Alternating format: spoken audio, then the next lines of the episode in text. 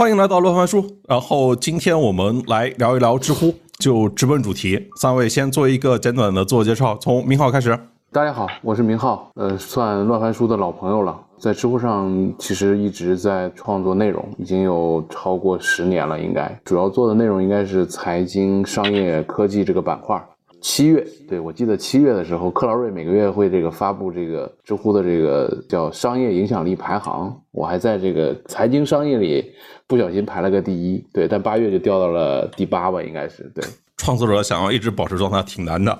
哦，太难了，我又不是专职的这个职业的创作者，太难了。Fox，大家好，我叫胡一 Fox，然后我们的公司 logo 其实就在我的头顶上，叫 Indigo Social。然后是一只小壁虎，为什么是一只小壁虎呢？我们公司的主营的三个业务就是知乎、B 站、小红书，然后我们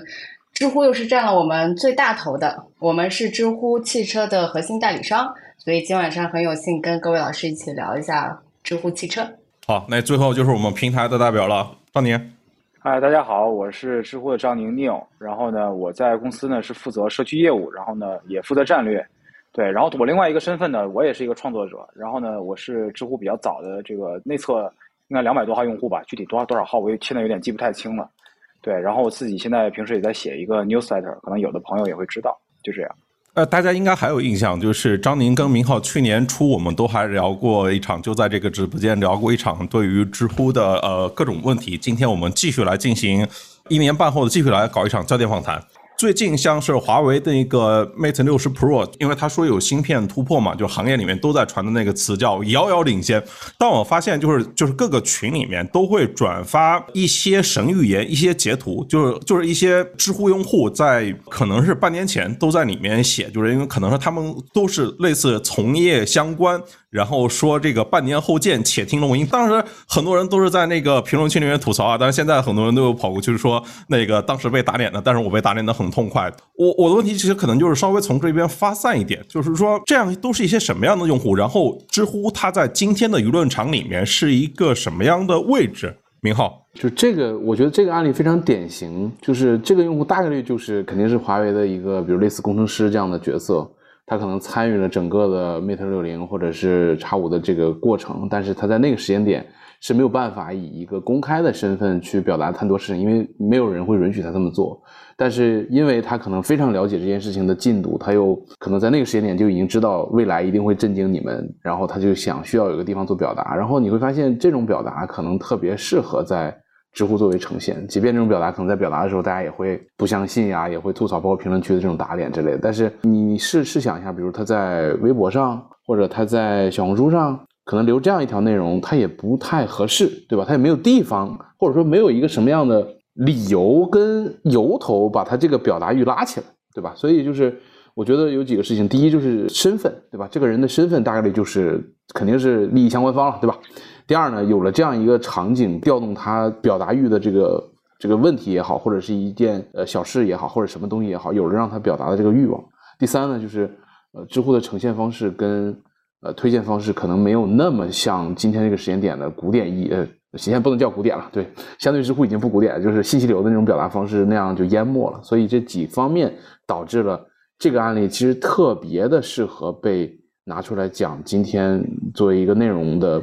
创作者在知乎上创作的状态，我觉得就是人，对吧？他的职业身份，然后场景，以及知乎内部的平台运营规则，这三件事情吧，我觉得。对，就是因为它有那个时间戳嘛，所以我们会经常看到有一些就是神预言往回去倒，然后就是它还有那个发表时间的那个概念，在信息流产品里面，其实大家是没有那么在乎那个时间的。然后从这个问题，我竟然想要引申的一个讨论，就是其实就是在今天在社交网络传播里，譬如说我跟一些公司的，譬如说负责品牌或者投放的一些朋友聊，他们会觉得，就譬如说今天微博跟知乎是形成了一个很好的话题联动。就在他们的这个营销版图里面，其实是会把知乎加微博组成一个长短的舆论场。这个定位，像你们怎么看？比如说 Fox，你你你可能是需要经常干类似的事情。是这样子，我们有个很好玩的发现，就是七月份的时候，小鹏汽车的 CEO 何小鹏先生他发了一条微博，那条微博的内容就是他在生产线上拧螺丝。然后这个微博当时也没有上热搜，但是确实传播效果挺好的，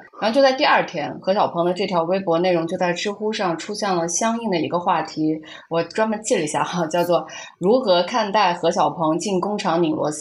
生产班长表示复检时间远大于帮忙产出”。然后截止到现在，这个问题有两百四十万的浏览，有三百多条回答。其实像这种汽车行业这种热门话题啊，一条热门微博的留存时间不会超过三天，最长最长也就超过这个数了。但是你在知乎上。你发现，哎，它不但是可以同步发酵，然后它还有很好的长尾内容价值。而且我们在今年的一个发现，其实不是我们的发现，我觉得大家应该都发现了，就是一款新能源车如果想要成功，那最近很明显的一个大趋势，就是在理想的带动下，大家所有品牌方的 CEO 也好，还有高管也好，他们都下场亲自做微博了。理想、小鹏、蔚来、五菱、长城、阿维塔、智己，就是能说出来名字，基本上他们的 CEO 啊、高管都在微博上亲自下场了。因为原来这些账号其实都是归 PR 管的，PR 会严格来看他们发出的内容，但是在今天，这些 CEO 是亲自开始运营自己的微博了。然后我们发现，微博在新能源圈的它影响力是在提高的。原来其实只是汽车行业内的一些讨论，但是它通过微博形成了一个全民关注的舆论，大家可能都来看，都来吃瓜了。比如说比亚迪前段时间的中国汽车，包括比亚迪和长城的这个事件，还有理想本人的微博。但是这些话题在微博上是挺热热闹闹的，热热闹闹开始。但是我们会发现，哎，它最终都会汇集到知乎，它形成一个比较好的讨论，形成一个熙熙攘攘的讨论，包括整体的话题的渗透性，还有传播的。广度和深度都在知乎得到了很好的延展，所以我们今年在今年，我们跟所有品牌在去做 workshop 或者在去做讨论的时候，我们都会建议是说把不同的社交平台进行一个有机的组合，比如微博和知乎，它就是一对好 CP，它就是可以形成长短的舆论场。你说这让我想起我今天晚上就大概一个小时多前，然后看到一口老炮发了一篇文章，就是说小鹏 G 九应该向李厂长求救，就是说这个很多时候这些新能源品牌啊，可能是这个路子搞得有点不对。如果他们但凡能够认真学一下李厂长他那个微博和跟社交网络那个营销的能力，而不是天天去搞什么冰箱、彩电、大沙发，那他的销量至少还能提升百分之三十以上。哎，你好，作为平台方，你怎么看？我其实呃，刚才 Fox 讲的这个案例，其实我之前也有听同事讲过。其实就你刚才讲到这个长短的这个 CP，但实际上我确实觉得可能不是长和短的区别，因为今天知乎上其实也有很多的好的短的内容，可能一两句话也能把一件事儿说得很清楚。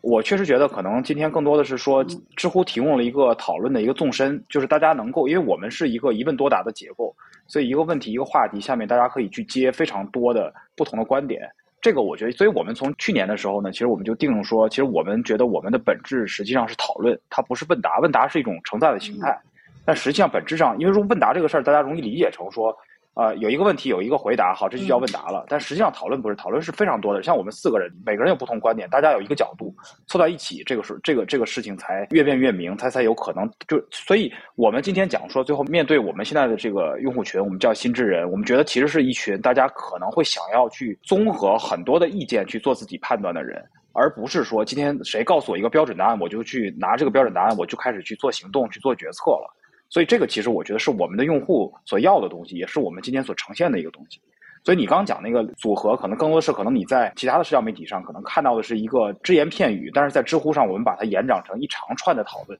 最后大家在这里面找到一个可能自己想要的一个解答。我看评论区有人说知乎变成了一个产品讨论社区，然后因为知乎它是一个疑问多答的结构，那其实是意味着。它是给你做很多的答案供你参考，然后它不是在向你提供某个唯一的标准答案，那其实是更多是把不同的观点、不同的讨论展示给到你面前。是我我我补一句话，就是我们之前一直说知乎是一个消费决策的地方，但是今年我其实在想这件事儿，我把这个词稍微改了一下，改成了叫做我们叫决策参考。我们觉得我们至多给到一个大家一个参考，然后我希望其实我们的用户动脑子自己去想，你你真的要的东西是什么？嗯，把决策变成参考，对，就是给大家提供更多的参考，然后我觉得也是把自己的定位拎得更清楚一些。来，那我们再来问创作者几个问题，就比如说明浩，我想应该有挺多人都问你的，就为什么一直主要在知乎做？就是我我觉得我我我代表了，也不敢说代表吧，就是某一类的状态。就是第一，就是说我们并不是全职的，就是我们叫自媒体人也好，或者是个人 IP 的从业者也好。所以，我们如果今天想，比如说去做公众号，或者做抖音，甚至做 B 站，本质上来讲，它是更，因为它那个生态跟那个状态，可能更需要一个全职的状态。第二点就是从创作的角度来讲。呃，可能也是因为这个身份导致，就是我们的创作很多时候可能是需要被一些问题跟一些场景激发的，而不是说我今天蹭一个热点或者跟一个主题，我想一件什么事情去主动的创作。因为至少我的创作过程是这样的，就是我是遇到了我合适并且我愿意表达，你也知道你知道的内容，可能很多人不知道的这样一个状态的内容之后，才会有创作的状态。而不是需要，比如说每个热点都要跟，对吧？每一个相关的问题都要写，就跟我们今天看了很多公众号一样，今天出了一个什么新闻就要跟一下，出了什么事情就要跟一下。我觉得那个状态对于我们这样的创作者而言，就是太难受了，就是没法跟，跟不上。还有一点好处是说，因为大面积的这样的，在每个至少我熟悉的几个板块，比如我写的财经、科技、互联网、投资。包括我熟悉的键盘、三 C、数码、手机这几个板块，参与比较多讨论，包括游戏、电竞这几个参与比较多讨论的，大部分应该是业内的从业者，他本职的工作应该跟这件事情就有相关。啊，无论是产业链上下游的参与方，还是说媒体老师，还是什么，反正他至少跟这件事情是有关联的。然后，大部分我们所熟的这些，相对经常出现在各个。类似问题里的这些人，彼此之间都对对方有一定的，至少看那个 ID 是眼熟的，对吧？然后大家会形成一定的讨论的氛围跟场域的状态。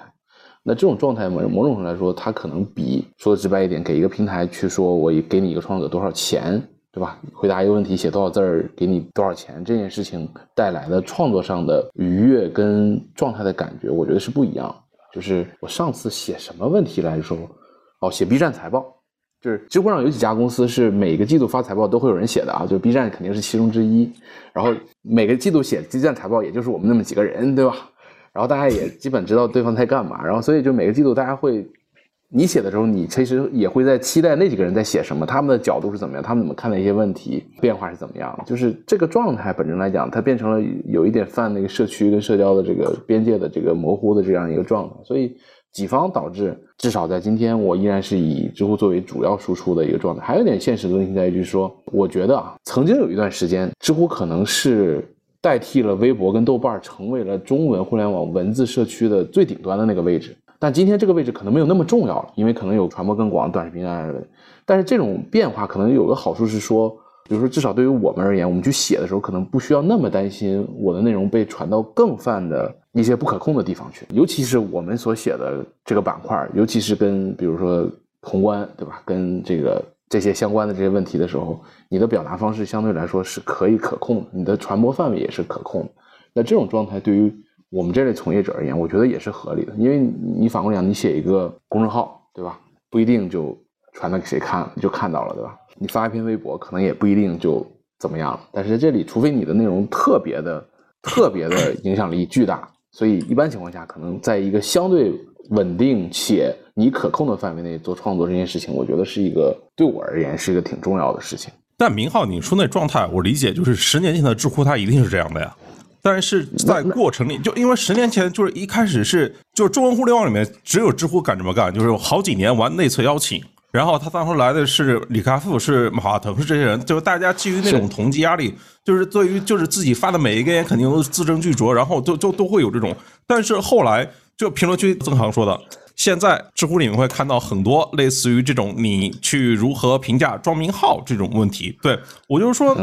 说到这里，我其实想到一个问题，我我就直接问张宁啊，就今天。品牌品牌公关，它能够多大程度上去容忍那些不同的答案呢？它未必是负面的，它会允许去越变越明，或者说什么样特质的品牌，它能够在知乎玩的更好一点，就是它能够经得起这种。就你要知道，在今天这个传播环境里面，其实很多品牌和营销人是就是为尊者伟也好，或者说爱惜羽毛也好，就是有点玻璃心的那种感受。但你知乎你其实提供的不，你你是很多面向的答案，但他们可能需要的就是一种答案。实际上你没有办法玻璃心的。今天做品牌公关是没有办法玻璃心的。我在一年之前，我第一次上这个直播节目的时候，我是没有办法玻璃心的。其实我觉得今天所有的品牌，就是当他要面对所有的创作者，因为今天所有的社交媒体，即便没有知乎，即便今天我们没有微博或者没有任何的一个，那总会大家对这个公共表达的空间已经在互联网上充分的打开了，而且已经它已经开了十年二十年了。所以，其实我觉得今天，如果你还是在做品牌或者做传播相关的工作的话，实际上，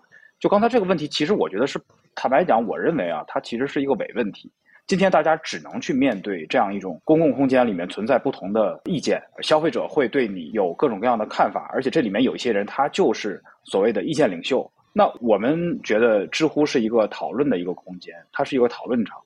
我们过去我们觉得我们每一个问题其实都是在组织一场讨论。所以，我们这么多年下来，我们组织组织了几千万、上亿场的讨论。那我觉得，我们今天的之所以这个平台、这个社区，它还有它的一个讨论的氛围在，大家会觉得说它还有一定的公信力，说明呢，其实我们在这里面，在如何去组织一个好的讨论这件事情上，其实是有我们自己的一些方法和我们的一些认知的。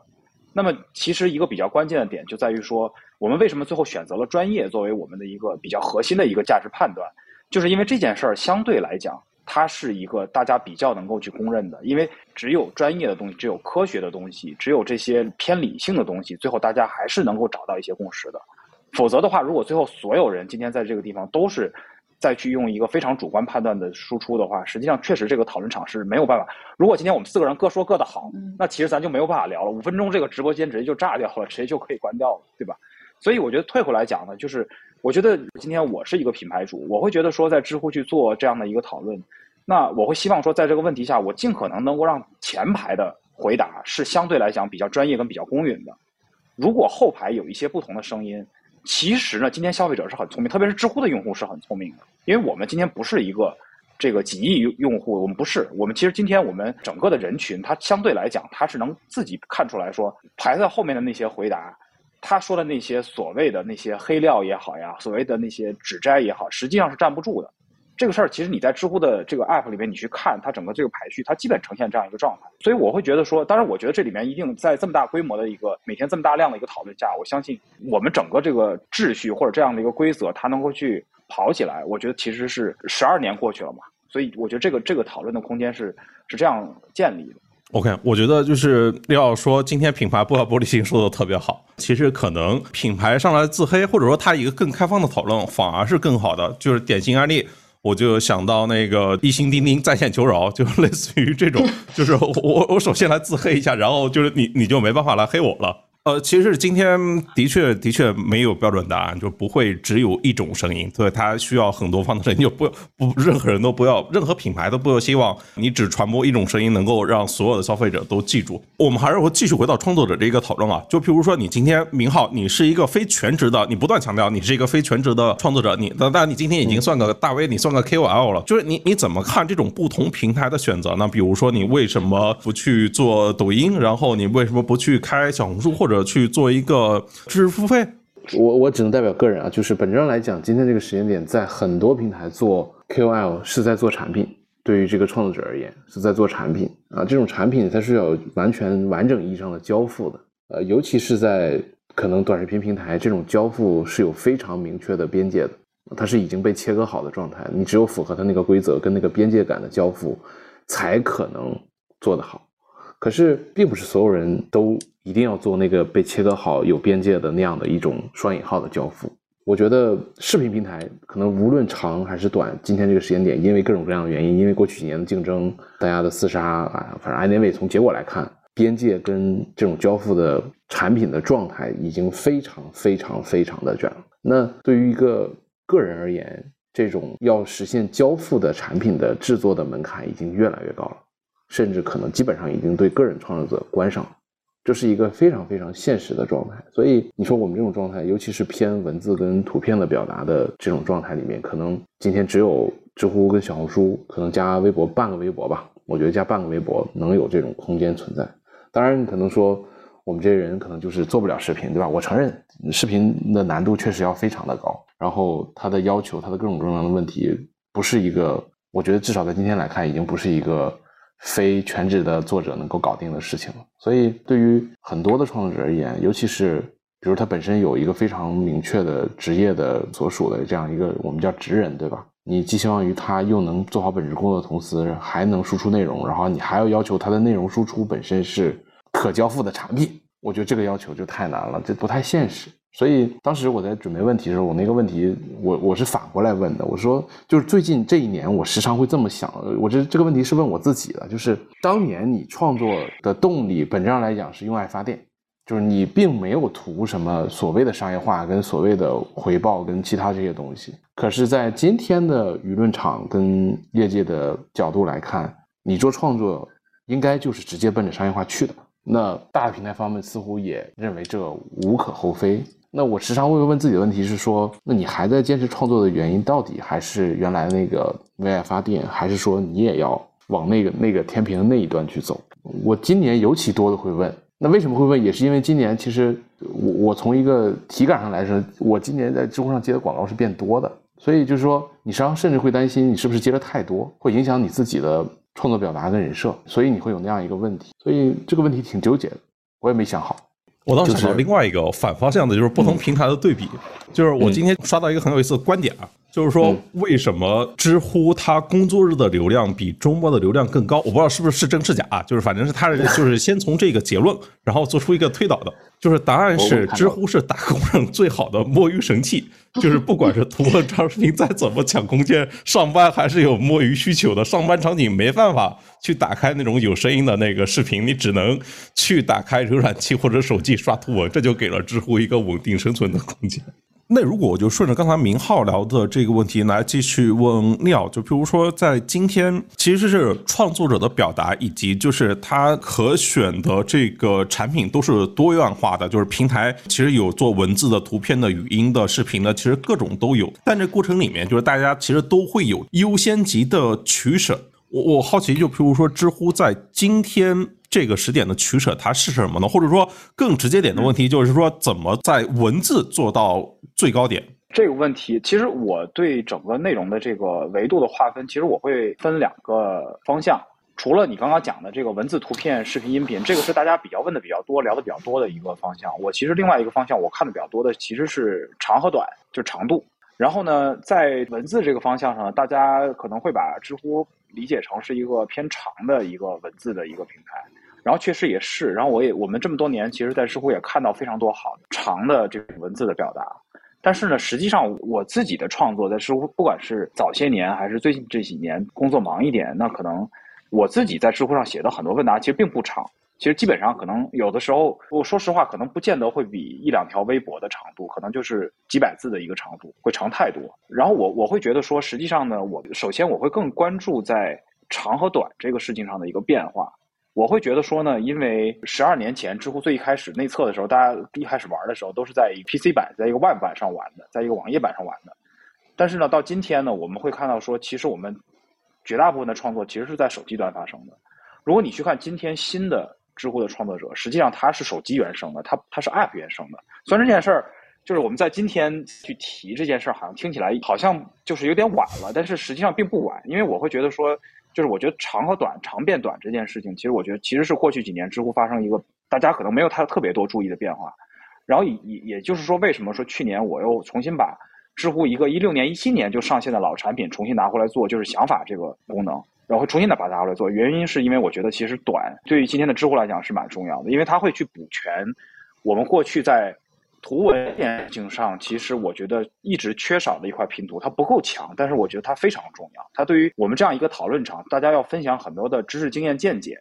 那我会认为说，短的这个图文的这个表达是非常重要。所以这是我过去一年多以来做的一个非常非常重要的工作。而且我们今天也有很不错的一个增长。今天下午我们商业大会上我也分享了一些数据哈，我们其实年对年增长这部分的这个生产量增长是翻倍的一个增长。那另外一方面呢，就是视频。实际上呢，就是上次我们一月去年一月份聊的时候，其实当时正好是知乎视频的这个产品，其实它当时走到了一个状态。所以当时呢，我们实际上在当时的那个方向上，其实我们做了一些调整。为什么呢？因为当时我觉得我们做的一个视频的方向其实是中长视频。我个人一个判断，其实跟刚才明浩讲的这个很多点非常像，就是。我最后还是回到社区创作者本身的一个状态上，其实大家不是一个专业的全职去做创作的，或者把创作当做职业去做的，或者说你比方说你今天其实没有你全职工作，比方说你是一个学生，或者你是一个全职在做的，其实不是这样。就我们绝大部分的创作者其实都是有自己本职工作的。这是为什么今天 Fox 可以在这个 Indigo 可以去找到非常多的汽车工程师，对吧？很多的产品经理去写汽车内容。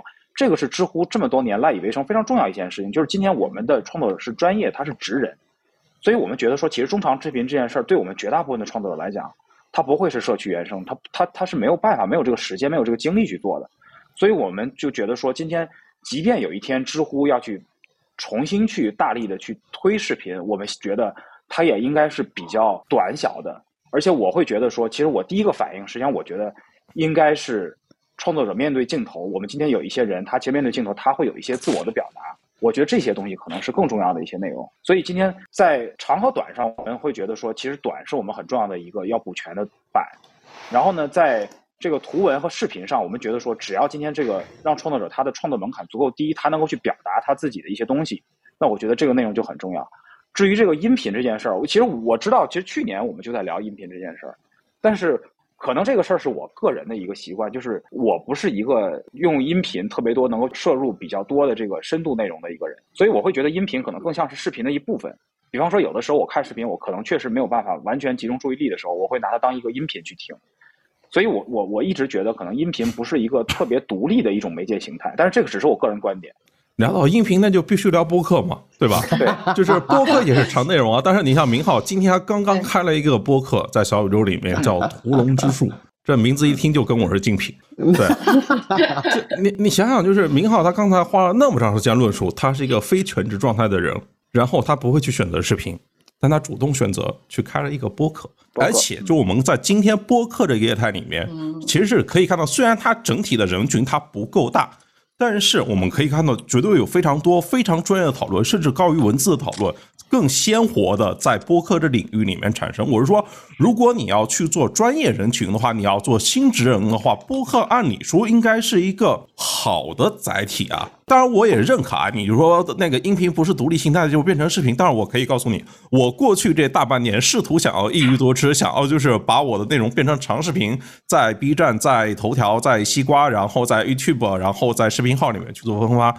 结果非常惨淡。包括另外一个朋友关雅迪，他也一直在做这一方面的尝试，结果我们发现这个阵地还得是在音频，还得是在文字。就是音频是因为它有很多的伴随场景嘛。对，就是大家在通勤健身的时候，尤其是就你要想想，它其实只有在这种高线城市，或者说就是在那个职业群体里面，它才会有这种健身的，或者说长距离通勤的这种的需求。照道理说，我觉得是匹配的。对，当然，在过去这半年里面呢，验证出的结果就是中国互联网没有什么视频播客存活的空间。不管是小红书啊，还是 B 站啊，他们都已经放弃掉了那个激励，甚至团队都那个离开了。我我不知道，就譬如说像 Fox 名号，就是这这这个问题，大家都要聊一下。知乎该做播客吗？我们觉得我的想法，就是单纯是我的想法，我觉得知乎是天然适合这个播客场景的。因为长内容本身就是天然适配听的场景，而且其实我刚刚在评论区里面看到比较有意思，我跟你们分享一下。曾航刚才说，文字是一切深度内容的原点，那知乎就是深度内容的原点。还有一个说音频也比较方便摸鱼，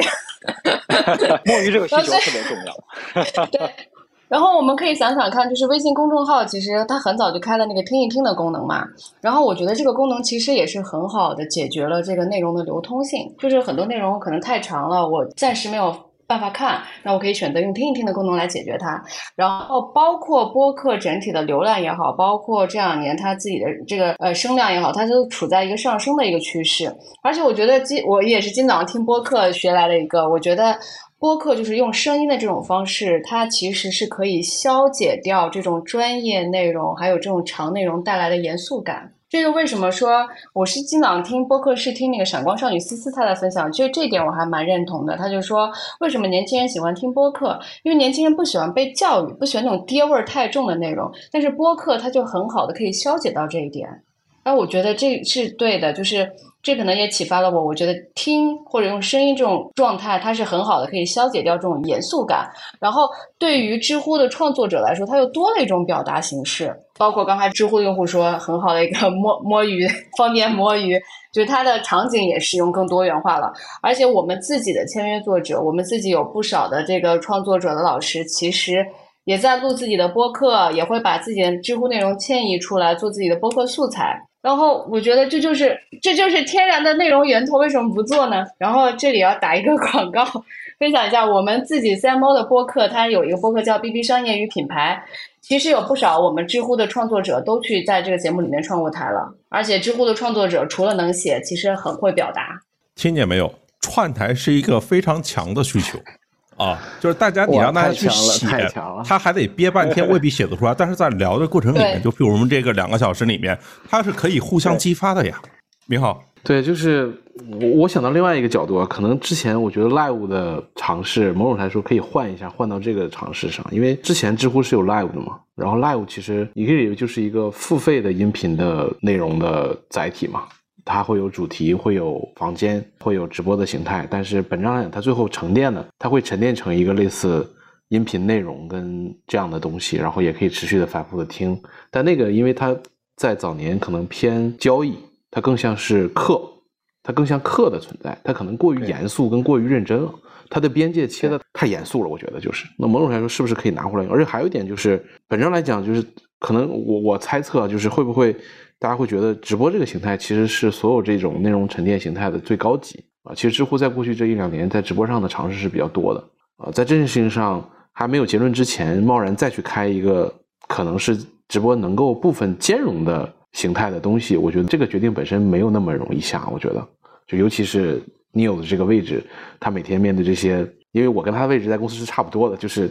我们面对 我们这个，就是我们对吧？我们又不是自己，我们又不是宇宙条，对吧？我们可以有无限的人力跟无限的钱，妈干无无限的事情，不行，对吧？我们有限的空间、有限的人、有限的资源去做取舍，对吧？去做优先级的排序，对吧？本质上来讲，可能就是极端讲，我觉得确实可能可以试一试，但是现实的角度来讲，是不是在这个时间点，我觉得可以探讨。对，我觉得 Focus 说回复曾好的那一，我觉得也很棒。就其实你用声音来做讨论，它会消除那个意见针锋相对。我们待会儿会聊到这种戾气感，就是声音它不只是一个陪伴，因为它更亲切。我就举个例子，同样看一篇一万字，它可能只有几 KB，但是同同样你去听完一万字的信息，它可能有几百兆。就你接收到的信息量就是这样大的一个差别，然后它的时间线也会拉得很长。我觉得正好你就是你不要一直抱着你那个就是认知来看，你多听几期会感受到有些不一样的。哎，利奥你怎么看？首先我是觉得这个明浩刚才讲的说到我的心窝里去了，我觉得真的是哎呀，真的是同行相惜啊。我觉得就是那每天都有很多的，其实我们内部讨论过，我觉得我在知乎从我从一八年来到现在。呃，我们可能每年都会内部都会讨论说，哎呀，我们应不应该去做这个事儿？因为大家确实，我觉得这个人群是对的。很多的同事或者我们的用户、重度的用户、创作者自己去开播客、自己去听播客等等等等吧。但是我觉得这个事儿，我自己相对来讲呢，我一直还是相对比较克制一些。就是去年我们在这个乱总的这个直播里边，我们当时聊到说，其实知你你当时说你说知乎特别适合去做这样的这个圆桌对谈呀，所以我们去做了圆桌直播。然后实际上今天其实每天都每天我们都有这个很精彩的圆桌直播，然后各个领域的答主坐在一块儿，然后大家去讨论一个问题。然后呢，我们觉得说呢，其实今天这个直播的产品它是可以降级，就是说降维成一个音频的。就今天我们把说好，今天大家不想看我们这几个人的这这几张脸，我们把手机屏幕关掉，你戴个耳机，其实你可以完全去听去听到所有的观点。我这件事儿是可以做的。我刚才没看错的话，应该我们直播的产品经理就在直播间里。然后我们无数次我们在产产品讨论会上，我们讨论过说，咱们能不能做一个听的模式？但是呢，真的是因为可能我们是一个小厂，所以我们到今天都没有满足这样的一个 需求。但是这件事儿，我觉得它其实是相通的啊，我觉得这是相通的。然后另外一个，我还是我个人的一个，真的我个人一个癖好，就我确实我自己不是一个特别能够从音频当中去听很多、吸吸收很多的深度内容。我是一个主要以读。以看为主的这样的一个人，所以你知道我听播客的方式是什么？就是我觉得特别好的播客，我会用 AI 把它转成文字，然后自己去看文字。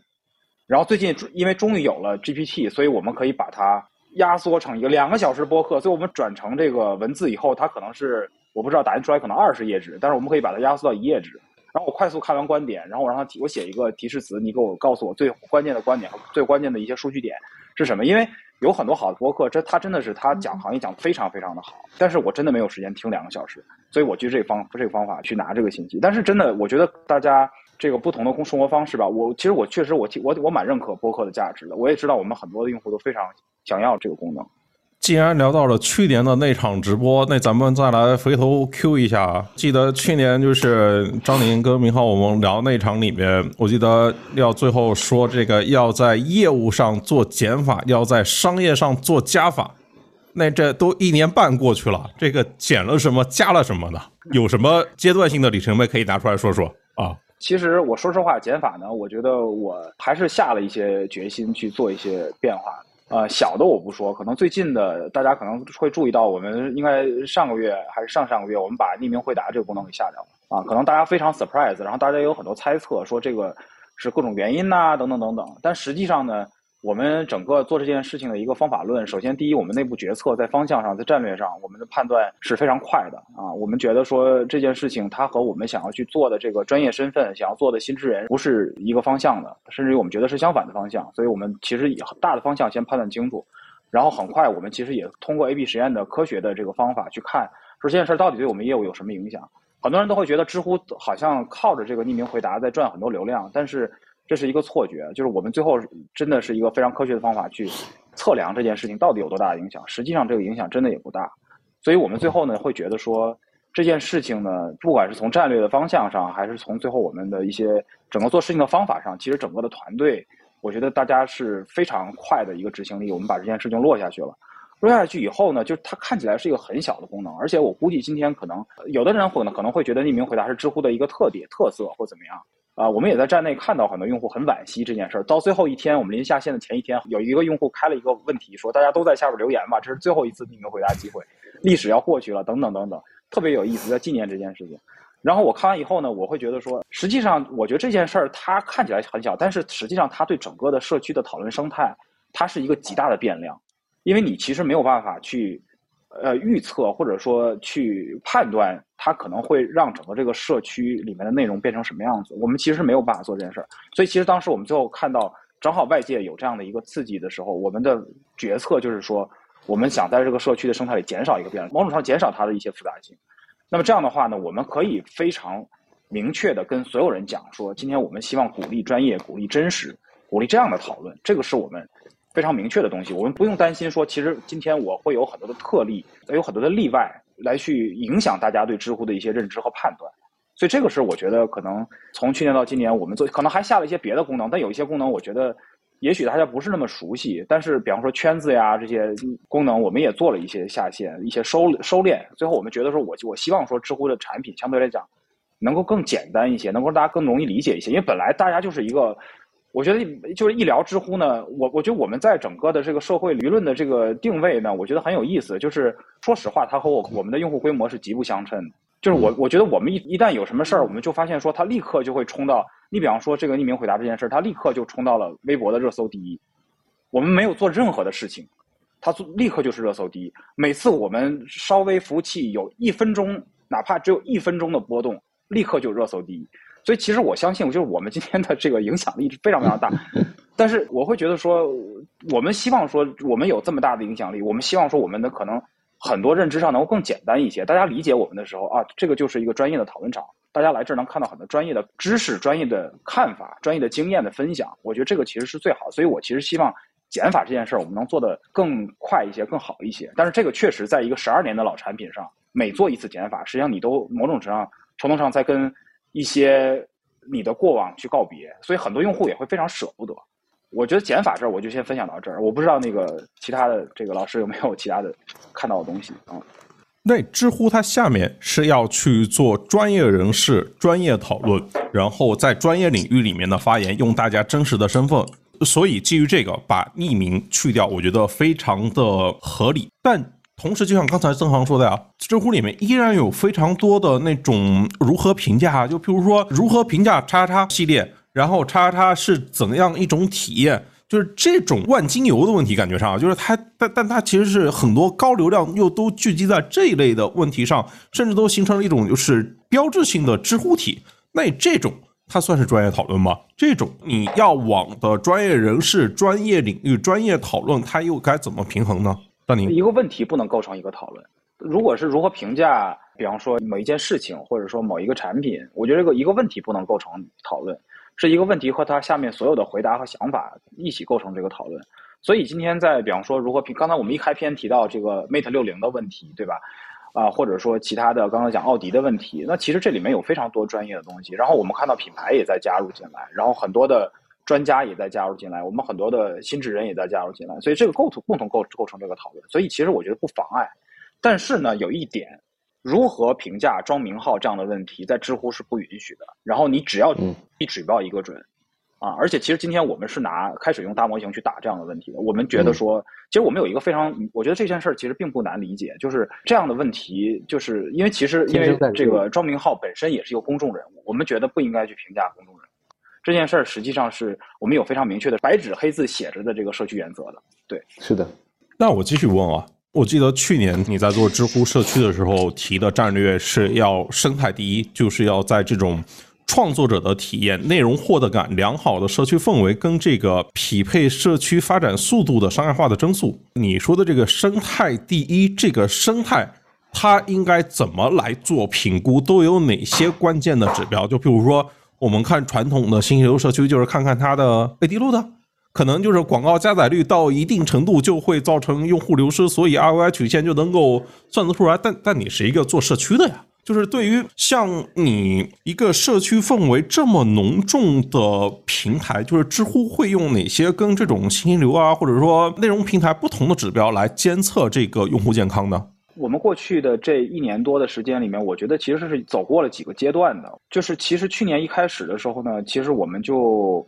呃，可能大家还记得，就是说去年我们的海盐计划里面做了一个，就是鼓励垂直深耕，就是我们希望大家能够选一个你自己的活跃领域，然后呢，在这个活跃领域里面，我们希望你更多的在这个领域里面去写。实际上，知乎早年有一个说法叫这个我们不鼓励跨界强打，其实嗯，跟现在的这个东西其实是有点复古又翻回来去用了这样的一个逻辑，只是今年呢，我们把它产品化，当年呢实际上是以更多是一个运营的一个思路。现在呢，通过算法把它产品化掉了。就是你今天你达到一定等级以后，我们就会提示你说，哎，你要不要去点亮你的活跃领域？你在你的活跃领域里面，你的这个流量会更多。比方说明浩老师，那他可以去写选数码，他比方说写数码相关的东西，他其实就会成长的更快。我们去年实际上在四五月份的时候吧，我记得当时就发了这么一个政策。然后呢，这个事儿呢。呃，一年下来，我们看的确有很多人通过这样的一个政策，其实他的领域的垂直感更强了。然后呢，他的自己的人设感也更强了，因为大家用户会看出来，哦，说这个人是一直写数码的，这个人是写旅行的，这个人是写汽车的。那我们去年做了这样一件事情，那是在这是在去年的上半年的时候。然后呢，到了去年的下半年，乃至于说今年的上半年，我们开始意识到另外两件事情比较重要。一件事情呢，是我们觉得内容的多样性很重要。就是我们过去会去看内容的质量，我们也有内部的各种各样的方法去评估一个内容的质量啊。今天下午也在讲说，今天我们拿这个大模型去看算这个内容的专业度这件事儿，你会发现说它已经基本上能够接近人的水平了。那我们今年开始去看一个很重要的事情是多样性，就是我们希望说，在一个用户不是从创作者角度看，从一个消费者角度看，我们希望他每一次每一天来知乎的时候，我们能够去识别到他更多的兴趣。踩到他更多的兴趣点。如果他过去只是看数码，那我希望他数码之外，我们发现他也很喜欢汽车，那我们能不能也看汽车？如果他也喜欢看汽车，我们看看他是不是也喜欢看人文？我们通过这样的方式呢，能够拿到用户更多的兴趣点。通过这个内容的多样性，鼓励内容的多样性的这个方式，我们能够把一个用户用户更多的需求能够在知乎的社区里面得到体现。啊，这是今年的一个侧重点。然后另外一个呢，就是今年我们还开始看一件事情，我觉得我也蛮，我觉得蛮重要的，就是创作者多快的能够在他发出一篇内容之后，多快的能够收到第一个互动，不管他是赞同还是喜欢，或者是评论啊。我们希望说我们会看十五分钟能不能收到，十五分钟收不到，一个小时能不能收到？那最长我们会一直拉到前面四十八个小时，他多长时间能够收到第一个互动？我们觉得这件事情非常重要，因为实际上我们回想了一下，其实就是你今天去看，不管是我也好，明浩老师也好，就当年大家可能从知乎起来，就是因为说知乎这个地方氛围太浓，一个社区我觉得是最重要的一个事情，就是这个互动感，就是这种你能得到一个另外一个人给你，你可能完全不认识他，他给你的一个赞同，特别是在你一个专业的领域里面，你得到这种赞同，那种感受是极强。那我们今年会开始看，从从今年上半年开始看这件事情，然后我会觉得说，这这个就变成我们阶段性的，我们看我们生态啊、里面一个比较重要的一个指标。OK，那我把你的问题拆开两个来问，就是先从海盐计划聊起。就是明浩，嗯嗯像海盐计划，它可能已经发展到应该到五点零了。最初就是那种偏定向的加确定领域的方式，到今天应该是可以后台它自动调节这个过程里面，就是从创作者视角，你是一个什么样的感受？呃，有个小故事，他刚刚推海盐计划的时候，相对这个你明显感觉到这规则还是比较，它的权重是相对比较少的，它的评判体系相对比较简单，可能有流量对吧？有热榜，有有几个权重。然后我记得特别清楚，当时有有一个问题是问腾讯给他的股东分发美团的股票，就当天那个问题是上了热榜的，然后我回答了那个问题，然后瞬间，然后他这个问题又属于我所在的这个板块，就它符合产业计划那个规则，就是你这个这个类目的答主答这个类目的问题，然后就会有所谓的这个激励跟这个赞赏。然后那天那一个回答，通过海盐获得的收入就已经非常高了，这个数字已经高到我觉得不对，所以我直接跟知乎的运营，就这个品类当时的运营，我说你们不能这么搞，就是如果是这样的方式来搞的话，那我其实可以有动机去做一些操作。我甚至可以联合我 MCN 同批的账号，把一些固定的问题怼到固定的榜单，以这样的方式可以薅知乎很多的羊毛，对吧？那当时就是因为那个时候刚刚可能起初，对吧？你的规则、你的评判体系是相对维度比较少跟单一。那今天这个时间点，它中间调整过几次，到今天这个时间点，你会发现，首先，呃，大部分人已经固化在，或者说已经接受了自己那个主线的标签，然后呢，会在创作的过程中把这件事情的权重不会调得像当时那么的高，因为过高我觉得也不好，因为它会影响你的很多东西。因为这种创作它是一念之间的偏差。因为当时那篇文章的数，就是那个篇文章后台给我看到的数字，我甚至有第一次在知乎上动了念想，说我要不要全职干，就是就是对吧？就是，对然后我后来冷静下来，那这样的数这个事情肯定是不可持续的嘛，那那不能那么干，对吧？所以到今天这个状态下，它相对来说是处于一个稳定态，是说它达到了或者说起到了让创作者相对明确自己的主线的同时，能够有一定的激励作用，但又不至于说走到一个极度可以被薅羊毛或者怎么样的一个阶段。这这也是中间过程中可能运营后台的技术、算法、规则乱七八糟调到一起，然后找到一个慢慢慢慢收敛态。我觉得这一路走来其实也挺不容易，因为就是本质上来讲，给用户发钱是一个听起来是在增长领域最简单跟最那个直接的方式之一，对吧？但是怎么发其实是非常难的。这一路走来，在海盐这件事上，我觉得至少应该是阶段性达到他们为当时为什么要做海盐这件事情的这个初心，可能慢慢已经接近这个状态了。我顺着明浩刚才提那个热榜，我再衍生一个问题：就如果一个平台的流量它过于集中在热榜的话，那么创作者他是否就会有那个动机？我明白你意思，就是从我们的角度来看，我们是怎么看热榜的？我们觉得热榜更像一个工具，就是一方面的，我们通过热榜来了解一下站内它现在热门内容的一个走向；第二个也是培养内容手感的过程。其实，在知乎上回答，我觉得我们我们自己得出来一个结论是，提问是比回答更难的一个过程。所以就是，如果我们我们在看这个榜的同时，说如果我们怎么把我们的专业的内容话题口开口放大，然后创作者怎么来结合这个点来去把艰深的内容做一个专业的结构。就是我讲一个好玩的事儿，前两天我不知道你们那个看电视剧，就是九月份有一个电视剧很火，叫《装腔启示录》，然后那个原作者叫柳翠虎。他在写这个小说的时候，他有一有一集讲威士忌的那一集给爆掉了，然后他自己在微博上面回答，他说他当时写威士忌这一集的时候，在知乎深度学习了三天。那我觉得他这这其实就是一个很好的例子呀，他就是讲如何把一个社会性的话题和专业话题做一个很好的结合。所以其实我觉得这个是对运营是非常有挑战的，就是你的视野。还有你的观点是非常重要的，不是说我一定要去一直去 follow 热点，而是说我怎么样说是有引领性的，来帮助我们引更多的观点进来。嗯，我我们是这么看的。我觉得《装箱启示录》这个剧，我就光看这些片段，感觉还不错。一看这个编剧就是用心的，或者说体现了一种上过班的那种的感受，不是那种就是就是没上过班的。尤其是明浩，你该看看，就是写的全都是金融街大望路那一群干 VC 的朋友，说干那些律师的朋友，就是他们的日常生活。对热榜这个事情，张宁你咋看呢？它其实注定它是会有一些影响创作者动机的呀。呃，会有的。然后呢，我觉得呢，其实我蛮蛮能理解，就是 Fox 刚才讲的，因为我觉得从 MCN 的角度来看，或者从营销侧的角度来看，这个热榜一定是非常重要的一个中心化的流量的一个一个聚集地。但是实际上呢，从社区整个的流量盘来看，实际上它的占比并没有大家想象的那么大。就是上热榜的确是能拿到很大的流量，但是不代表说。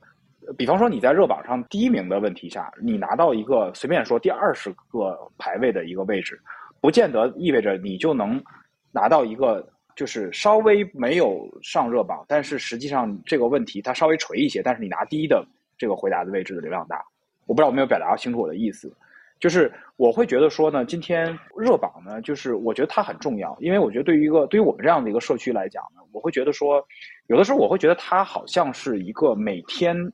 呃，你就想假设说我们是一个部落吧，然后那你其实每天可能或者一个村儿吧，那大家每天都可能在村里边会有一个地方，可能就是大家会去讲一讲今天的一些事情。那其实我觉得热榜大概就是起到这样一个作用，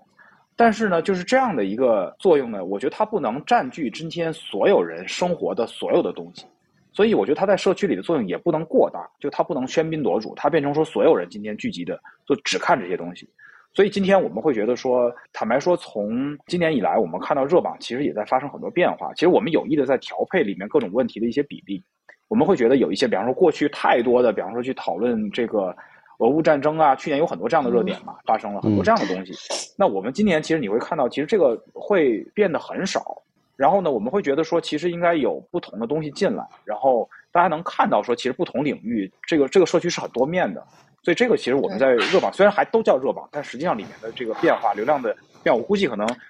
甚至有可能，可能 Fox 跟明浩，你们天天看的比我还要更更敏感一些。对，但实际上我们是有在做这样的调整。我还想就是先再聊几个产品，就是刚才评论区五六七也问，就知乎如果选择了就是面向直人，其实相当于是向上提高了一个创作门槛，那他怎么能够保证这个用户增长呢？就是当然我就是下午那个张宁他分享。就是提到了，就是想法的增长是超过了百分之百的。哎，我就觉得这是不是就又回到你刚才说的那个长和短的一个问题的讨论了？就是想法它增长超过百分之百，那说明短内容，尤其你想法是那个双列混排的，是那个图片在文字上面的这种形式，那是不是说明这种短内容，尤其是视觉化的短内容才是大势所趋呢？要么先明浩。我我可能代表了一类比较老的知乎用户啊，就是想法我们也在用，但是呢，我们用想法的状态，它更像是我的回答的一个延伸跟简化版。它可能我的大部分想法是带着我的某个回答的的连接，然后呢，他的想法的表述并不单纯只是把回答做一个摘抄，它甚至可能是个精简加提炼加别的一个什么样的方式。但是确实，如果你单纯作为一个纯浏览型用户去浏览想法的 feed 的话，啊，双列加图文的方式确实，甚至也其实官方运营也跟我聊过，是说，比如说我的想法基本是不配图的，因为我之前的那个角度来说，我是对它的定义跟概念不是一个纯粹意义上的单独一条内容，所以我不太会考虑配图。但是，确实从浏览量跟体验角度来讲，因为它这样的产品展现方式跟短内容的呈现方式，包括 feed 流的展现，呃，配合理的图、合理的标题。然后相对有一定格式化的展现，确实对流量提升是有帮助。但这个过程又变成了一种我要去做交付了嘛？我的内心会有两个小的那个魔鬼来回来的这个摇摆，你知道吧？但所以，我我只是从个人角度来讲，我没有往那儿去卖。但是确实，你明显感觉到想法的这个流量提升还是非常明显的。我记得当年品玩写过一篇文章，就是在微博大家讨论微博烂烂透了的情况下，呃，B 站也做了一个 feed。就是不单纯只展现每个视频 UP 主上传视频这样一条流，它是给了作者去发图片文字的一个 feed 流，就跟然后当时品玩写了一篇文章，是说，就大概意思就是说，微博烂透了，所以 B 站自己做了一个自己体系内的微博，就大概我还记得腾。讯在里面，就是它王者荣耀什么东西，它选择第一个发生的阵地不是在微博，还是在 B，站。就就就是那个 feed，对，就是那个 feed 里。所以就是呃，可能这种方式被证明确实可能对用户的浏览习惯、对消耗内容这件事情的场景的落地而言是有帮助跟提升的。对，但是对于我们这种比较顽固老化的这帮人而言，就是我至少我从我的角度而言，我用想法的方式是更多是除了那种日常的吐槽跟短内容之外，更多的是作为我长内容的引导的存在。因为相当于其实是你可以认为知乎其实是有两条 feed 的流，就是普通用户可能这件事情的感知没有那么强烈跟明显啊，但是我们这种常年多年的常年每年每天日留存时间超过一个小时的这种用户而言，他的感觉还是很明显的。哎，张宁，我看评论区有一位你的校友在说，他觉得想法的价值就是应该是结构化信息的图文，就是几张图搞定一件 how to 的事情。这也是小红书它比这个视频跟长文字的优势。但是你现在想法是不是有点做成太随意性的表达，做成就是没有束缚式的，就是那种微博式的那种感受，反而显得功能性不够强呢？我其实觉得刚才就 echo 一下明浩刚刚讲，因为想法其实不是一个新产品，对，它它其，实我我印象里应该是一六年一七年在知乎就有了，在我来知乎之前就有这个产品。对，我记得早年它出来的时候，其实它确实更像是类似于微博这样的以文字为主的短文字，或者这么说，就是它是这样的一个产品定义。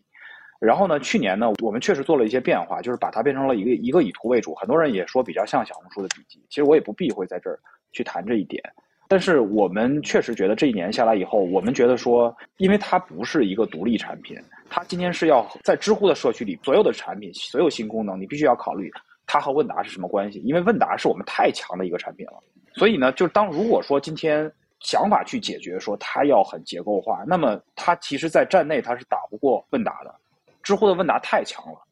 所以其实如果这么去定位它的话，那其实就变成左右互搏，就会变成说它不会是一个互补，它会是一个两个产品在竞争的关系。那我觉得这个生态大家一定会非常 confusing，大家所有创作者会很懵，说那我到底要发什么？但是恰恰是刚才明浩讲的这种状态，其实我没有觉得，其实我觉得我们俩虽然第一次聊这件事情啊，但是我觉得你讲的其实就是我心里想，为什么？因为它就应该是一个延伸，或者是应该是一个补充。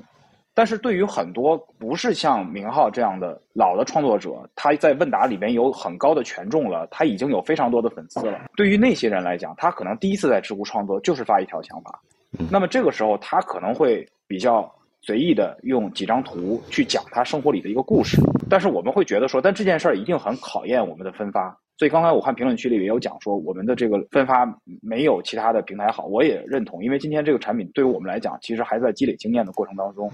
但是我们会今天会看到说，其实这种这个上面一张大图，然后底下一段文字的这样的一个设计，我们可能今年在年底的时候，我们也会再去做一次调整。而，这次调整我们觉得基本上会比较达到我们目前心目中比较想象的一个状态，就是我们确实觉得我们不应该把想法定义成是一个超级精致的、非常的 KOL 风的、非常的这种网红风的这样的一种定义，因为这个确实不是知乎现在的我们这个社区的一个氛围。而且，如果我们那样定义的话，那我们的问答其实已经是那样的一个定义了。如果你先去看，你去搜旅游攻略，其实你在知乎能够搜到非常长的图文，那个图片都非常的这个一个问答里面二十几张图片、三十几张图片，然后非常密的这种文字的信息量。实际上，你今天在全网你也很难找到这样的一个信息量。所以我们不觉得说今天想法应该变成那样，想法应该是一个可能更轻一点的一个表达。所以这是我们阶段性去看这样的一个状态。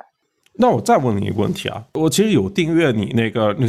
然后就是你你还能够每周来写这玩意儿，我还非常佩服这件事情。对，我前段时间看你就是有摘录尤金卫他写推特的一个观点，叫意见性。对，其实就是说这个观点跟兴趣它是不同的，观点是找不同，然后兴趣是大家找同好抱团的。就是人们对于不同意见的接受程度始终有一个上限，如果超过了这个上限，就会产生负的社交资本。我不知道在知乎里面你怎么来做这种的平衡观点、兴趣，怎么防止这种负的社交资本的产生？就因为你要做的是知识、经验、技能，它其实是不同的分享领域。我看到 Eugene Wei 这个观点的时候，我是觉得，我觉得他写的非常非常的做了一个非常好的抽象。然后我看完以后，其实我觉得这是个很难的问题。然后你看现在这个 Twitter 实际上解决的不好，因为他那个文章就是在批评 Twitter。然后呢，我们也看到，比方说这个 Ins 去推这个 Threads 这个产品的时候，他们的产品的负责人就直接说说我们不想去做硬新闻，我们不想去做，甚至我不想去做体育啊？为什么？因为这些话题特别容易引起意见性。所以就是就是说白了，就是这些直男的话题，大家就会在这个话题下一定会打起来。其实不管你是不是一个问答为和产品的形态，你其实不是问答产品，你只要去做这些话题，一定都会打起来，因为意见实在是太相左了。但是我觉得从今天从呃知乎角度来看呢，就是我会觉得说，第一呢，我觉得兴趣对我们来讲，我觉得是蛮重要的。我觉得兴趣这件事儿能够可能更多的，如果是同好，大家天生会有一种同质性，而不是说这种异质性。然后另外一点呢，我觉得就是稍微咬文嚼字一些吧，就是说今天我还关注另外一个老一点的互联网产品，就上一代的 Web 二点零的互联网产品，就是这个 LinkedIn。最近反正从中国已经退出去了，但是你去看这个产品的话呢，我会觉得说，实际上它是用了兴趣的英文是 interest，那么这个 interest 的另外一个意思其实是利益。我会觉得说，其实 LinkedIn 这个产品实际上从一开始其实它是把很多的，其实它也在做职人，因为它的定位叫 professional network。就是他其实把很多的职人的这种共同的利益放在一起了，因为你来这儿实际上是维护你的一个职业身份的，所以你今天在这儿不能过于的说不好听点撒泼，所以你你在 LinkedIn 上最核心的一个状态，其实你你的专业的一个状态是什么？所以我们看，其实微软收购了这个公司以后，他们其实做了非常多的这个内容化，整个这个信息它的信息流现在非常内容化，我相信它应该抢了很多 Twitter 的原有的这些创作者，比方说。互联网领域啊，金融领域啊，包括很多投资人呀，跑现在都跑到 LinkedIn 去开号。那么这个里面你就会看到说，其实他会分享很多的他的一些，比方说，我今天是一个 VC，那我今天来写，比方说我是这个 Ray Hoffman，我会来讲写一写我最近对于某一个投资领域、对 AI 这个领域的一个看法。或者今天我可能是一个做 marketing 的人，我可能会讲一讲说，我现在对觉得在今天这个形势之下，我 marketer 应该怎么去做，一个大家应该怎么去做营销。所以你会看他的流里面会有大量这样专业内容。而这些专业内容，实际上呢，大家都会维持一个比较好的一个讨论的状态，是因为说，因为你的这种专业身份产生了一种社交的约束，你不会去做一些特别过分的事情。所以我看到那个案例的时候呢，我就会觉得说，哎，其实我会有一些参考。所以今天回过来讲说，这是为什么我们觉得我们今年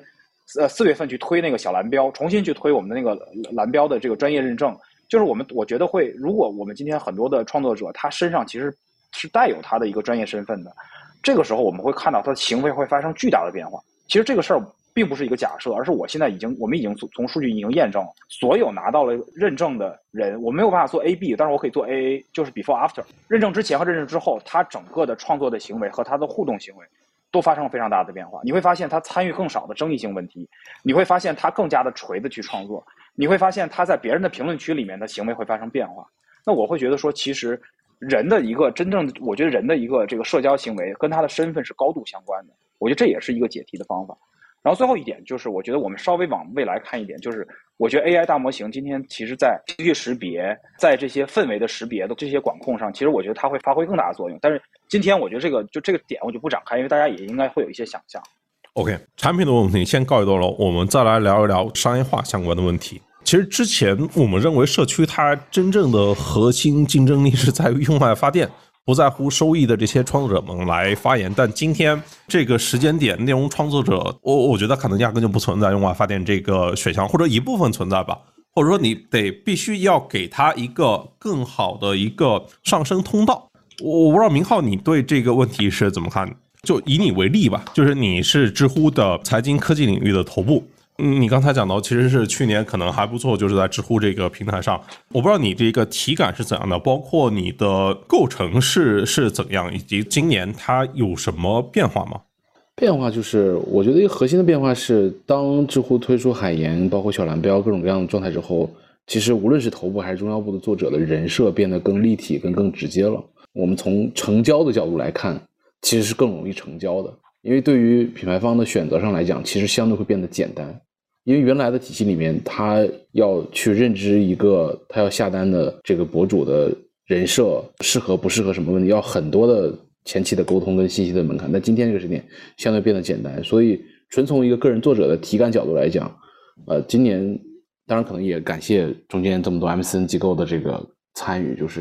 品牌方的沟通会相对简单跟直接非常多。早年的时候，这种成交的这个交易成本的摩擦是非常高的。那今天其实是在提升了。那这可能跟知乎本身的呃商业化整体的工具的深度，跟能够给提到比品牌方的这些选择的这个东西变多，可能也相关。然后从构成角度来讲，就是大家都就是你也是做这个财经科技这个板块对吧？我们这个板块其实是属于一个跟 Edigo 他们这个完全没法比的板块对吧？还是那个 克劳瑞那个榜单，比如说我在七月份是财经的第一，但是我进不了 top 二十，对吧？我进不了总榜，甚至五十我都进不去，对吧？五十里面都是比如汽车呀、母婴啊、三 C 啊、手机啊这些品类，就是你一听就知道是那些比较适合做商业化变现的品类，对吧？这个找我的品类里面，可能相关的，比如说那互联网公司可能是一类，对吧？公关的需求，对吧？然后这个啊产品的需求，然后可能三 C 也是一类，因为我还有三 C 的标签在，然后这两大类应该是最大的类。其他可能会零零散散有一些，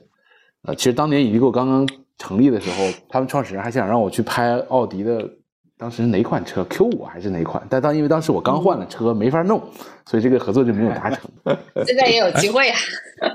哎，那 Fox 就譬如说像你们 Indigo，就是在知乎这个汽车板块，其实其实你们在很多平台汽车这个领域做到结果都很不错。具体你你们是怎么做的？是主动挖掘、培养从业者参与讨论，还是说在平台内里面作者去做筛选？就首先，我们不是垄断，我们没有垄断，不要瞎讲。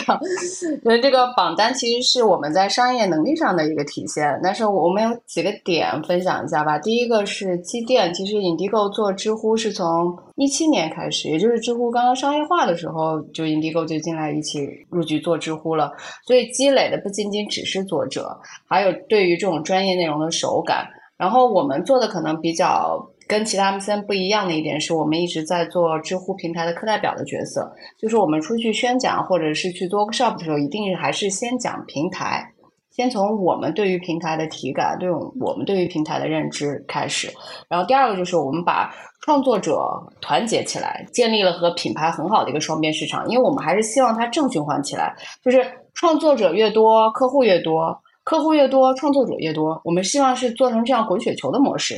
第二个就是主动，我们从主动挖掘的这个工作，其实到现在都没有停止过。因为汽车行业从一八年开始，大家都知道一个非常大的一个转型，老百姓都知道新能源现在很火。那我们其实就是需要跟得上节奏、跟得上行业速度的从业者来协助我们的品牌输出。第三个就是专业。就是我们的专业，就比如说我们知乎平台的负责人，我们他叫吕姐，我们管他叫 Coco，他三百六十五天基本上都是在跟我们的创作者再去打交道、再去沟通。他基本上就是我们半个汽车行业的从业者，就专业知识的深度的理解，还有包括汽车各个工种是干什么的，他都比较理解。这个纵深度就是其他 MCN。也不能说其他 MCN 不好哈，就是他们就是短时间之内是无法超越的。最后一个是关系，关系是我们和创作之间的关系。我们从跟创作者之间的关系都是先从朋友开始的，所以做生意的时候，我们保证的是说我们都是坦诚相待的。然后我觉得第二个就是我们给创作者提供了一个很好的变现的能力，就是让你看到你可以在这件事情上能做变现。第二个是你还能看到你自己从业的这个职业是可以给你带来价值的。然后让它形成一个持续写作、持续变现的自驱力。总结来说，就是我们 Indigo 就是一个纽带，我们就是想跟创作者交一个朋友，让创作者有有归属感。那这过程里面，客户他的那个诉求是什么呢？就是汽车领域，它的确是过去这几年里面发展最快，也是厂商最有预算的这块领域啊。那么品牌方他在知乎上希望得到什么？整体的看法其实还是趋同的，就是。专业内容的发源地，然后新产品和新技术最好的科普平台，然后还有一个你们想不到的，它其实是百度搜索优化的最好的内容源头。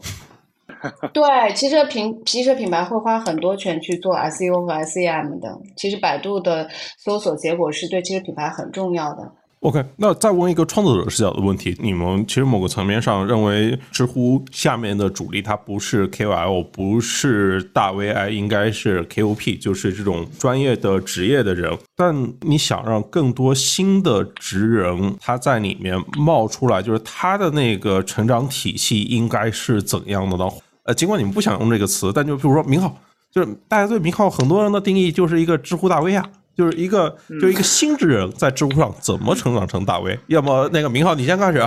我我身边其实最近几年有一些有有有一些例证啊，尤其在我熟悉的这几个板块，财经、游戏、三 C、数码、手机，其实都有。本质上来讲，知乎底层还是一个认内容大于认人的底层的逻辑还是在的，所以。你持续的在某个领域深耕，并且你有你自己的 know how 跟表达的方式，甚至是一种你擅长的情绪掌握的方式，都可以。你持续的在某一个品类里建立你的这个状态，包括今天有了想法这样的东西之后，我觉得从这个角度来讲，想法可能对于这些新的作者而言，是一个就是加速效应跟边缘效应更强的一个东西。我身边其实因为我们森是，其实我所在 M 森是一个在。手机领域非常强的一个 MCN，所以你但凡发新的手机，你你发现全是我们的人在在打。那里面其实有很多人都是新的，可能这一两年进入这个知乎这个生态里，他的身份可能是工程师啊，可能是哪怕只是大学生都有。那他的方式，我觉得基本都是符合刚才我讲过，就是他他首先要在某一个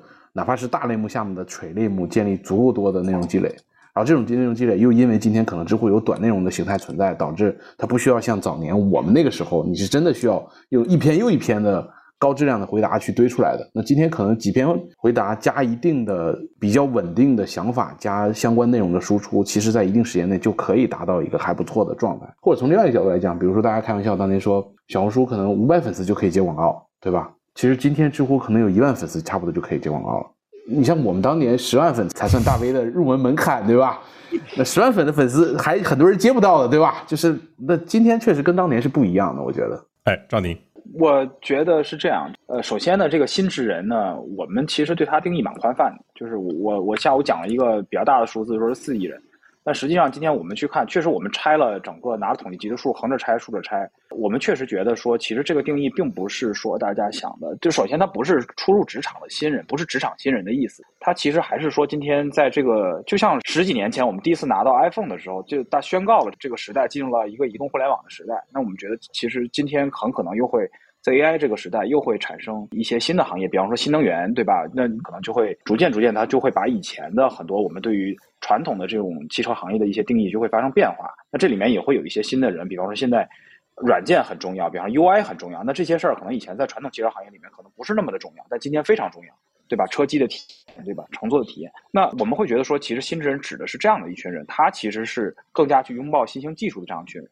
所以实际上，我某种程度来讲，我觉得小蓝标也好，KOP 也好，其实就是把明浩和 Fox 这些年做过的事情，我们其实平台今天，我觉得社区其实永远都是在跟我们的用户学习的。所以其实今天在 Indigo 在明浩身上发生的这些事情，比方说刚才 Fox 讲的东西，其实就是我们今天对于小蓝标、对于 KOP、对于新智人的一些做法，就是工程师，就是产品经理。就是你今天可能对数码、对汽车很感兴趣的一个大学生，那你可以就可以在知乎通过一个小蓝标的认证开始。你可能没有粉丝，或者你可能只有几十个粉丝都没关系，这个完全可以是你的一个起点。因为小蓝标认证这件事儿实际上是英雄不问出处的，而且其实从知乎，我们每个人，包括我自己在内，包括明浩在内，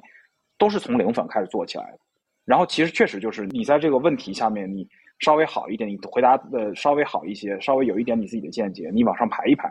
更多人看到你，然后变成你的粉丝，然后你下一次再好一点，你再往上走一点。其实这就是一个特别明确的成长路径。我自己其实去问过很多在做这个各个平台的创作的这个朋友，MCN 的朋友也好，其实呢，很多人也会觉得说，知乎的这个成长路径算是相对比较明确的。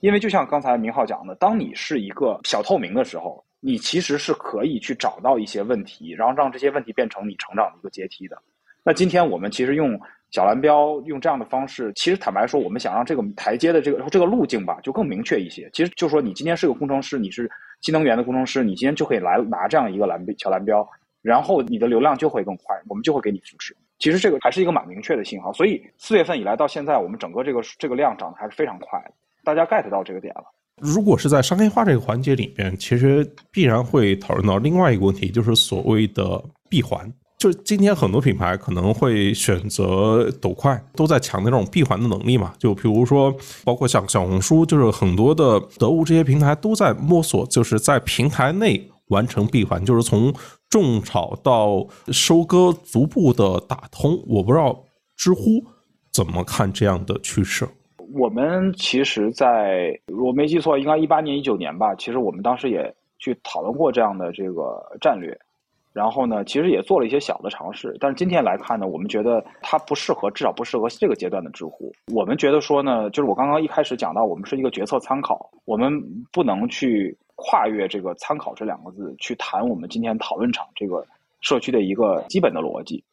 所以说呢，就是如果你今天是个参考，实际上你今天去做闭环的时候，其实反而说，其实有可能你把你本来有的优势给放弃掉了，可能用户会非常迷惑，说你本来不是参考嘛，为什么现在？突然间变成卖货了，我是觉得说，其实在这里面可能会有这样的一个界限。我自己的一个观察，其实今天晚上我们吃饭的时候也在讨论，就是今天所有的闭环的电商，它适合做的品类，实际上往往是那种不太去需要特别多的比较或者说权衡，去看一些产品的参数或者这个产品我横向看一看怎么选这样的问题，其实不太需要的。所以这样的品类，你更适合去做直播电商。如果比方说，不管是呃明浩写的数码，还是说。Fox 做的汽车这样的东西，实际上在直播电商里面，实际上它都不是一个好去做闭环的这样的品类。所以，其实我觉得这件事儿还是比较明确，就是我们今天所处这个阶段，我们擅长做什么，用户理解我们应该去做什么，那我们还是把这些事情做得更好。其实这个问题，某种程度来说，对于 B 站的挑战更大，就是 B 站的电商业务一直没有做起来的压力。从比如从瑞总就很简单，比如今天把周岩跟瑞总拉过来问这件事情，你是第几个优先级考虑的？瑞总的答案一定比周元靠前，而且靠前很多。在这件事情上，我觉得我是觉得这个事情它的确很难啊，就是种草跟拔草都是特别难做的事情。就是因为如果你一旦把拔草这件事情做的比较大的话，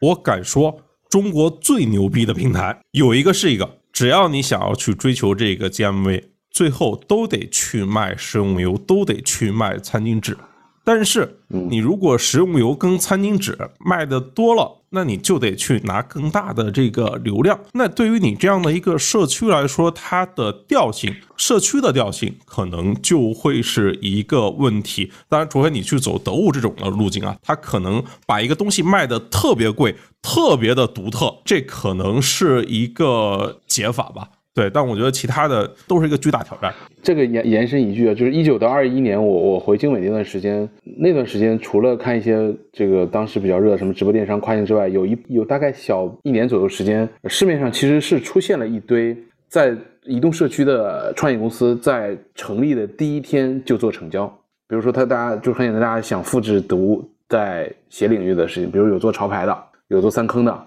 然后他是希望用社区加交易的方式去做这件事情，呃，垂类的小红书或者理解为就是那一波是有一波这样的公司出现了，但最后反正没有公司做的特别理想，因为可能太多的前置条件了，对吧？就像刚才讲，可能有有品类的陷阱，对吧？是不是抢得过直播电商的问题，对吧？有是不是抢得过大内容平台这个宽泛品类跟垂品类之间的界限模糊，就各种各样的问题，反正就是最后被证明毒是特例。就是你想复制他的成功经验，在其他品类，嗯，至少现在看上去没有人复制出来。对，当然我们媒体老师就会抛这些大问题，然后来来问别人。VC VC 也一样，VC 也一样，就先总结方法论去找，然后去对吧？就 看一样。其实不是，并不是从那个平台自己那个适合做什么能干什么。是的，是的，是的，是的。就是最后不能免俗，再问一个大模型的问题，鸟。就是在知乎投资这个面壁智能之后，在这个 AI 大模型的落地上，比如说知乎目前都有哪些的尝试，效果怎样？就是重要的有什么是确定的有用的？就是因为我觉得今天大家很多的公司啊，这个绝对是连买卡的钱都赚不回来的。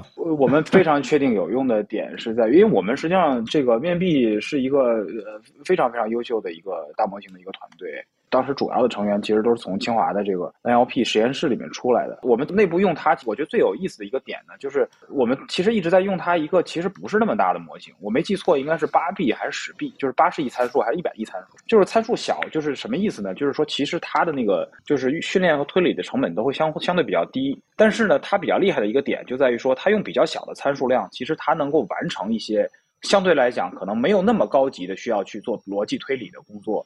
它就能做的比较好，所以我们一开始拿它，就是它今天对我们最大的一个帮助，其实是在内部的提效上。比方说，这个今天这个我下午也在分享，就是说，比方说今天我们去给内容的质量去打分，我们去判断一个内容它到底是属于什么分类的。我们过去的分类可能明浩跟 Fox 都会比较熟，就是知乎的分类叫领域，然后我们过去的领域实际上长期我们大概就是二三十个，然后上下波动的这样的一个有一些小的调整，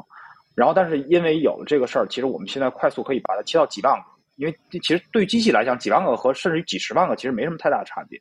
但是过去其实你去用传统的算法去迭代，你做这个事儿几乎是不可能的。但是今天在这个不是那么大的模型的情况下，我们能用一个相对比较低、比 GPT 低非常多的成本，